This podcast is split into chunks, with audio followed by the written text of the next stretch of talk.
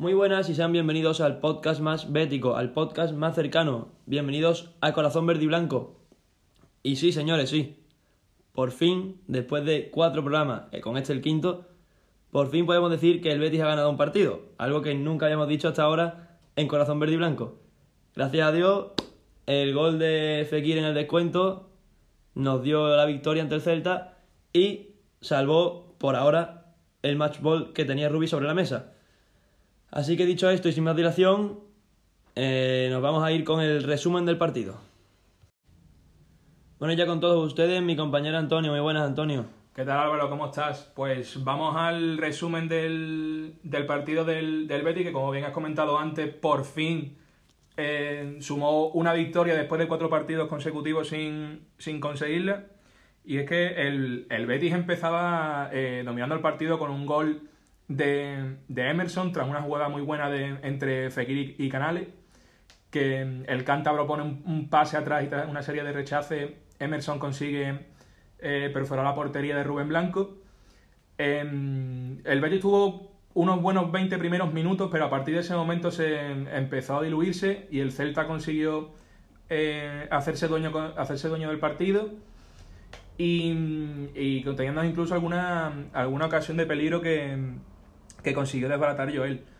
A partir de la segunda parte, el, el Celta se convierte en el, en el, completo dominador del partido. Eh, como se demuestra una ocasión de Aidú al, a la salida de un córner que acaba rematando, eh, cayendo en el palo. Y, y como tal el dominio que tenía el Celta, se iba a producir un penalti en contra del Betis por unas manos de, de Borges Iglesias en el área que Yago Aspas en el minuto 70 eh, se iba a encargar de, de, transformar.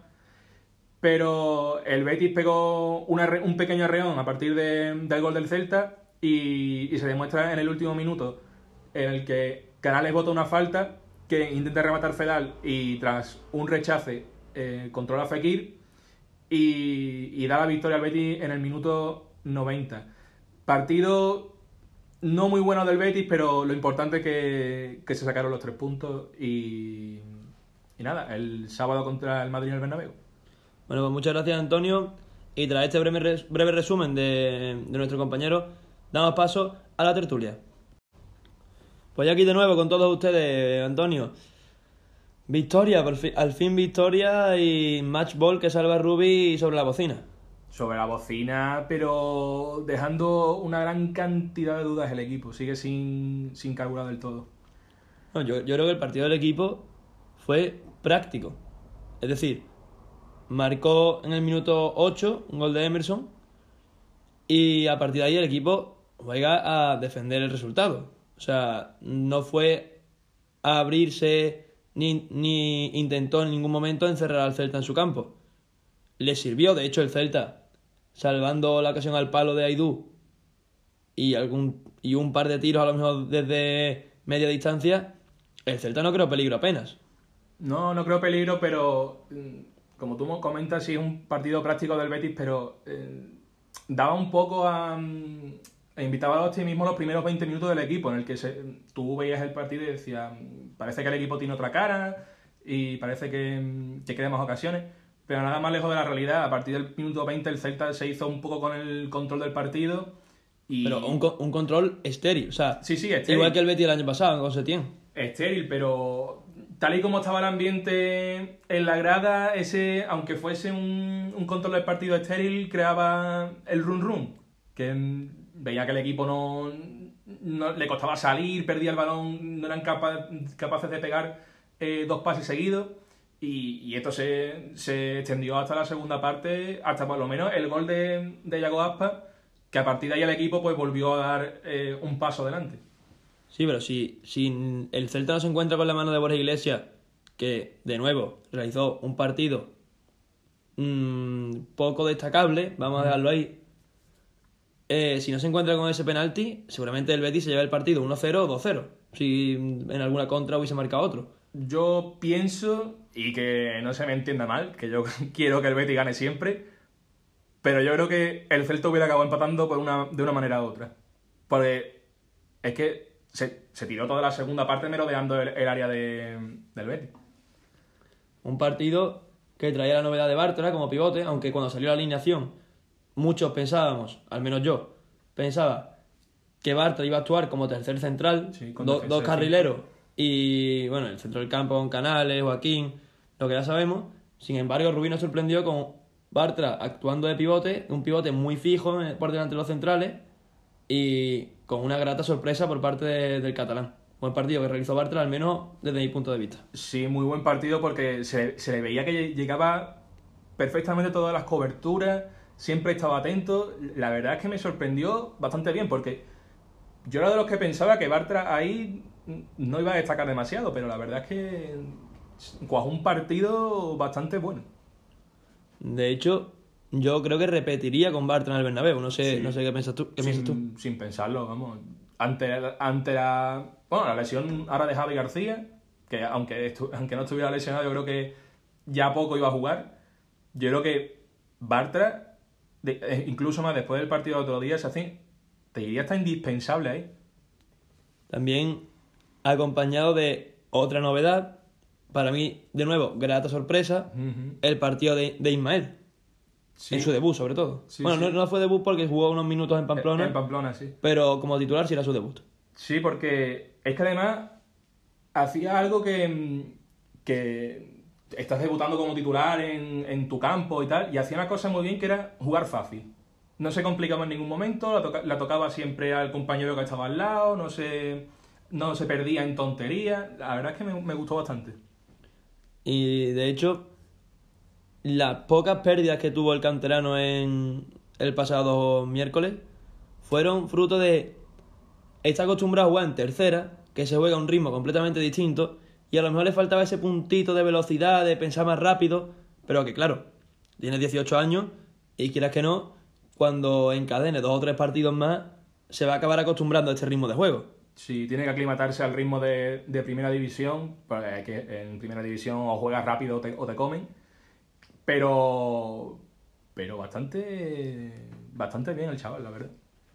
Y ya pa- para acabar de hablar de temas de jugadores, y creo que ya solo me queda por destacar a uno, si tú quieres destacar a otro, quiero destacar el tema de Joel.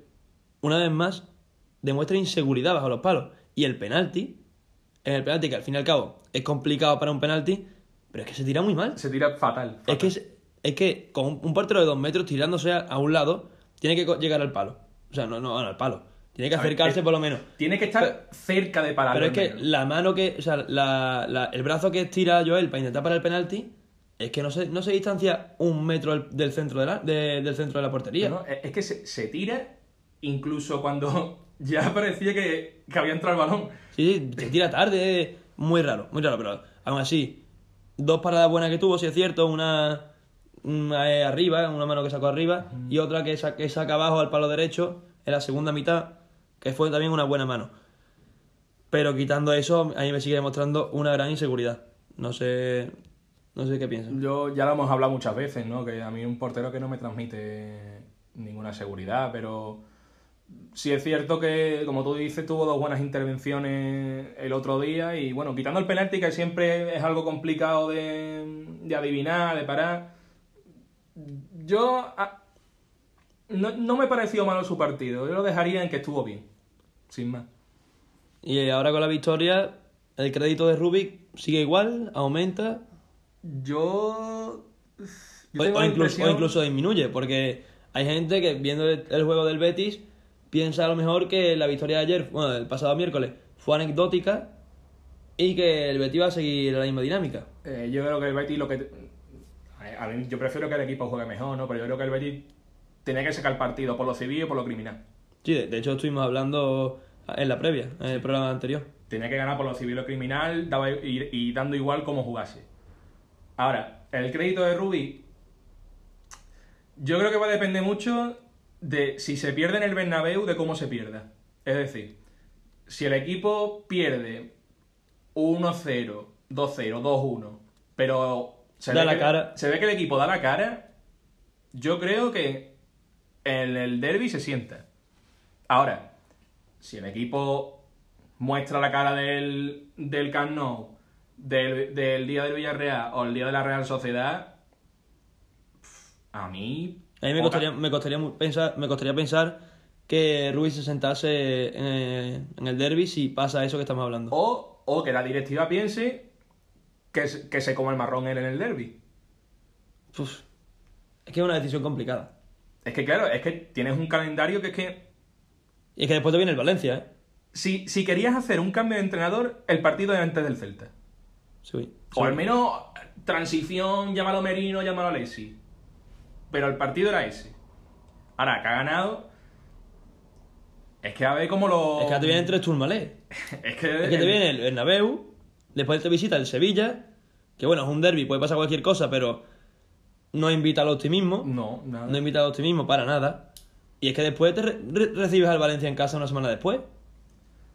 Y después te quedan cinco partidos de primera vuelta. Pues es que, es, es que ha acabado ya la, la primera vuelta, ¿eh? Te quedan cinco después del Valencia. Y esos cinco, dos son el Atlético de Madrid y el Atlético de Bilbao.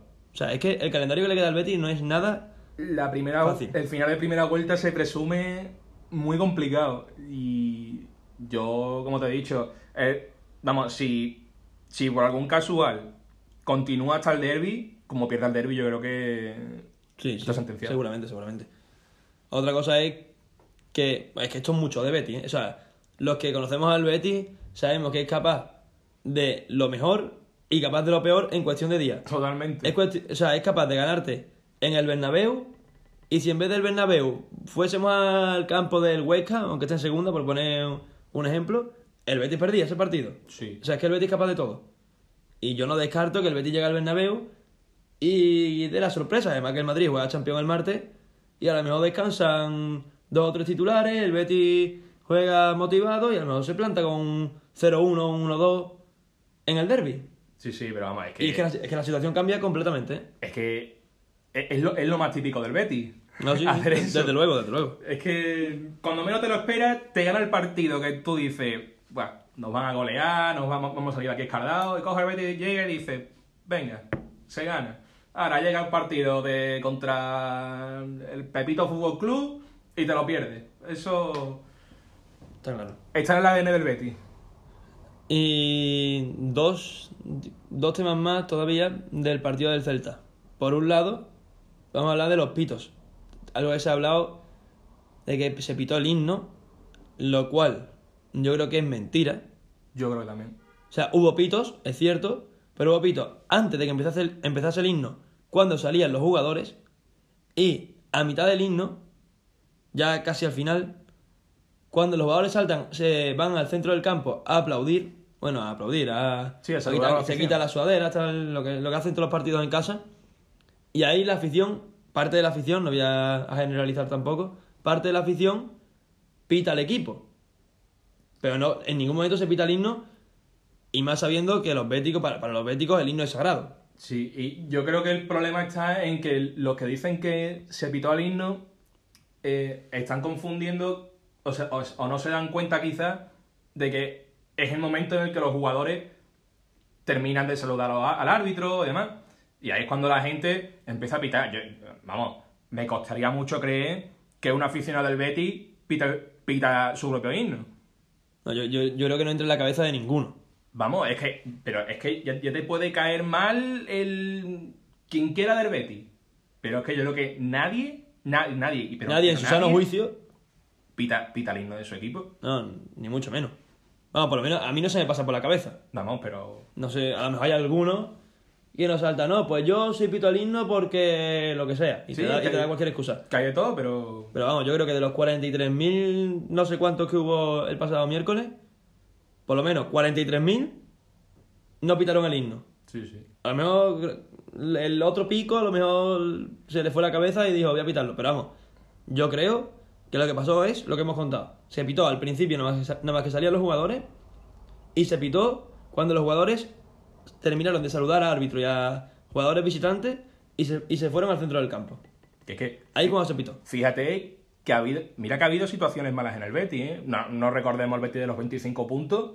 Y yo, vamos, yo creo que ahí na- nadie dijo nada de se ha pitado al himno ni nada.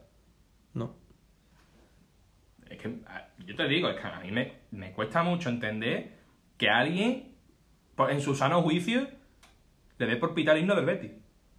Me cuesta mucho. Y en la segunda parte los cánticos que señalaban, que señalaban a la directiva y que pedían la vuelta de Lorenzo Serra Ferrer. ¿Qué te parece? Pues yo la verdad es que soy un, un gran defensor de Serra Ferrer. No sé cómo, cómo lo verás tú, Álvaro. Pero es que la, la situación del... Sobre todo de, José Miguel López Catalán es que ya es, es inaguantable. Es inaguantable. Le- Leía por Twitter, no sé la velocidad que tiene o no, no me- y no me acuerdo del usuario que lo puso, que mm, se decía que mm, eh, el Betis buscaba director deportivo. Eh, pero entonces, eh, este hombre, ¿en, en- a, qué, a qué altura queda? Porque si, está- si estás buscando director deportivo, es que estás diciendo que tu labor em, ha sido mala. Bueno, pero eso ya lo sabemos, ¿no? O sea, Hombre, tampoco es que sea aquí un ingeniero de. Yo qué sé. Pero vamos, es que, es que yo creo que ya la, la situación de, de Catalán. Ya no tanto porque a mí, ahora- a mí me parece un buen presidente. Vale que es un buen empresario, ¿no? Pero. es que a mí me parece que Aro se dedica a llevar los temas económicos e institucionales del club y el tema deportivo no se mete, porque, bueno, se meterá, ¿no? Porque es, un- porque es el presidente. Claro, pero. Pero se mete en su justa medida. Pero él sabe hasta qué punto tiene que llegar porque es como si me dicen, me preguntan sobre un tema de la NASA. Pues yo te responderé lo que pueda, pero yo sé que no puedo meterme en tecnicismo ni en, Claro, claro. ni en cosas teóricas porque yo no tengo ni, ni idea. Y ahí destacaba la, la figura de Lorenzo Serra Ferrer. Lorenzo Serra Ferrer era todo lo, todo lo que tenía que ver con lo deportivo, era él. Y supuestamente Catalán se dedicaba con Aro al tema económico, aunque ya sabemos que, como él dice, ¿no? que el fichaje de los suyo. fue suyo. Bueno, si, si te lo quiere creer, vale. Pero es que No, y también te digo, la figura del hombre de fútbol, que tanto se habló en verano, es fundamental para estos momentos. Claro, claro. O sea, yo, yo no veo a José Miguel López Catalán bajando al vestuario y echando una bronca. No. Pues es que eso pasa Es que se y, tiende- y- y yo veo a Fekir muerto de la risa en la esquina del vestuario. Totalmente. Y sin embargo bajaba Serra, o mira, todavía te digo, bajaba Lopera en su época y ahí no había persona que articulase palabras. Ahí todos en Que después Lopera robó todo lo que tú quieras y, y- y ojalá en la ley caiga entera sobre él por todo lo que mal- malo que le hizo al Betty. Pero era un tío que igual que Serra, bajaban al vestuario o estaban en el vestuario y echaban una bronca y los jugadores al, próximo partido salían a correr desde el minuto cero.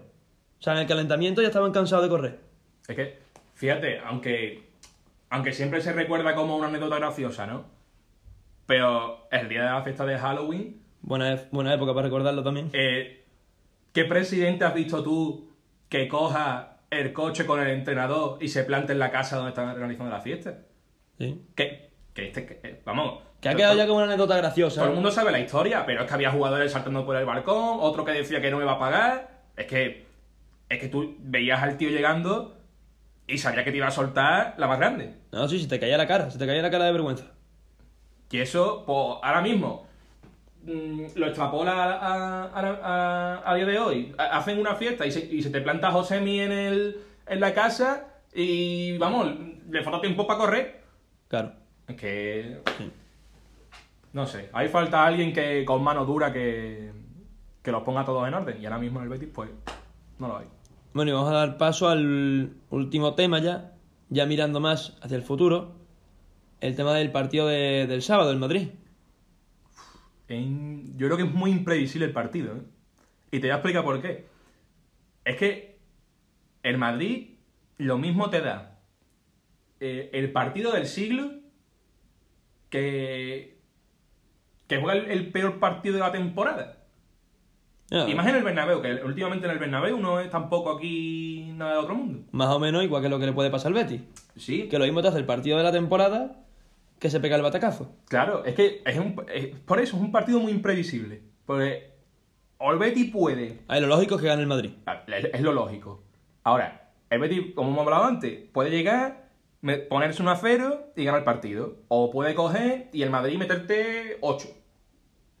yo de verdad que pa- para hacer una previsión de este partido, a ver, lo lógico es que gane el Madrid, pero es el Betis. Y sobre todo también hay que, hay que tener en cuenta dos factores. Bueno, uno y otro un poquito más secundario, ¿no? Más, que influye más al Betis. En primer lugar, el Madrid juega Champions. Eso sí, el martes o el miércoles. Creo que es el martes. Por lo tanto, a lo mejor, jugadores como Cross, como Casemiro, quién sabe si vence más. Jugadores de ese, de ese calibre, que son jugadores que marcan diferencia durante los 90 minutos, a lo mejor rotan. Sí. Seguramente jueguen, pero a lo mejor juegan media hora. Y o también- juegan la segunda parte. Claro, y también hay que, tener, hay que tener en cuenta que el Madrid se está jugando la clasificación para Champions. Claro, pues es que el Madrid está obligado a ganar. Creo, vamos, no me sé la clasificación de, de la Champions del grupo del Madrid de memoria, pero creo que está obligado a ganar. Debe estar igualado a cuatro puntos con el Galatasaray, me parece. O- Sí, pero, que- o- no sé si es el pero la última jornada es contra el Paris Saint Germain. Claro, claro. Así que el Madrid el martes tiene que ganar sí o sí. Claro, y eso puede hacer que muchos de los jugadores acaben rotando. Vamos a ver. Quién sabe si por ahí el Betis A, a lo mejor por ahí se puede sacar algo, ¿no? Pero veremos a ver cómo se desarrolla el partido. Y por otro lado, lo que yo quería comentar del partido del Madrid es eh, la situación de Mandy y Nabil Fekir. Cuatro amarillas cada uno, vistas puestas también, bueno, puestas no, pero con el rabillo del ojo se mira también al partido del domingo 10 de noviembre, Sí. en el que el Betis recibe al Sevilla, y jugadores como Aisa Mandy y Nabil Fekir son fundamentales, tanto en la parcela ofensiva uno como en la defensiva otro. Yo, yo creo que si el partido se desarrolla en plan un 2-0 para el Madrid o el Betis, me da igual. Un partido sentenciado. Un partido sentenciado, yo creo que Fekir eh, se está yendo al banquillo más pronto que tarde. ¿Y tú crees que Fekir se quiere ir al banquillo? O sea, digo yo, Fekir cuando fichó por el Betis, en su cabeza había puesto tres partidos. Camp Nou, Bernabéu y Wanda Metropolitano. Y si me apuran, también la vuelta en el Villamarín de esos tres partidos. Y, a lo mejor también Valencia y Sevilla, que, pero eso ya es más secundario. Que no- que no- con esto no quiero decir que dude del compromiso de Nabil Fekir. No, no, por ni supuesto mu- no. Ni mucho menos. Pero un jugador de esa talla, cuando viene aquí al Betis, pues lo que le gusta jugar son los partidos contra los tres o cuatro más grandes de España, que son los que más repercusión van a tener al fin y al cabo en televisión. Pero tú no crees que si el partido, como hemos hablado, está sentenciado, él no va a decir, bueno, ya que el partido está así, tampoco vamos a, a ganarlo ni nada, me reservo para, para el derby y, y quién sabe, a lo mejor en el derby coge y se hace el partido de la temporada y gana el partido solo. O- ojalá, ojalá, Dios te, Dios te oiga. Y lo de, lo de Mandy es más complicado, porque claro, al jugar como central Y tener que cubrir a un jugador como Benzema, está muy expuesto a la amarilla. un jugador como Benzema que además se descuelga mucho, Sí. cae mucha banda, tienes que seguirlo, sale de posición. Eh, eh, el Pamandi es desde luego un partido muy difícil para no acabar con tarjeta amarilla. Es que si no que deja de sacar amarilla, puedes poner a Sidney, a Sidney por él, pero Pero en qué estado de forma está Sidney ahora. Pues, pues, tiene Después de un mes y medio sin jugar. Tenía que estar en un estado lamentable, pero. Vamos, que yo ponía Mandy titular, ¿eh? Hombre, no, no, yo, yo creo que va- yo creo que lo lógico después de ganar el miércoles es repetir el 11. Sí, a lo mejor, bueno, repetir el 11. Yo quitaría Borja Iglesias y ponía a Loren. Por lo demás creo que sería todo igual. Sí, porque es que. Joaquín está también fatal, pero ¿a quién pones? ¿A Tello que sale a pasearse? Es que. ¿A, a Laine que lleva jugado 30 minutos entre la temporada? Es que esa es otra, no tienes recambio para Joaquín, ¿eh? Ahora mismo no. Es que Tello parece que, que viene al campo y se pasea y dice, bueno, pues aquí he estado, Sí, aquí he sí. estado, he echado el rato y me voy a casa. Medio horita trotan- trotando y. Bueno, y- sin, sin más remedio, pues, se pone a Joaquín, pero es otro que está para el banquillo. Sobre todo con la edad que tiene, Sí, sí. dos, tres partidos en 10 días, veremos a ver. Eh, y una pequeña cosa. eh, el otro día, cuando había- hubo una jugada que era justo en el minuto 60, que lo enfocaron a él y estaba ya que no podía. No, pero si se veía en el campo. Estaba que no podía. Se veía en el campo la, la carita que tenía Joaquín a partir del minuto 50 y largo 60. Tiene una cara descompuesto que dices tú o lo quitas o, o O lo lo quitas. que no hay más, no hay más opciones. Sí, sí. Iván Antonio, ¿algo más que apuntar por ahí? O... Pues nada, que esperemos que el Betty continúe con la con otra victoria. A ver si, Si es posible. Y, y nada más. Bueno, y a todos ustedes, eh, decirles, les vamos a dejar ahora con el minuto de oro, Ahora verán que, que, a quién le tenemos preparado para esta semana. Pedirles perdón, porque no, no tuvimos minuto de oro en el programa anterior, pero debido a la cercanía de los partidos no nos daba tiempo a contactar con alguien. Y después del minuto de oro, no se vayan, porque un compañero les traerá un minuto, minuto y medio también, de la actualidad del Madrid. Partido importante, pues hemos pensado que podríamos tener a una persona que nos informase bien, que siga la actualidad del Madrid de cerca y que nos dijese por dónde saldrá el Madrid, por dónde pueden ir los tiros. Eh, y si a lo mejor tiene más información que nosotros y sabe si Cian tiene pensado rotar o no. Pues me consta que Cian ya da la rueda de prensa y me consta que nuestro compañero se ha informado y, nos traerá, y novedades.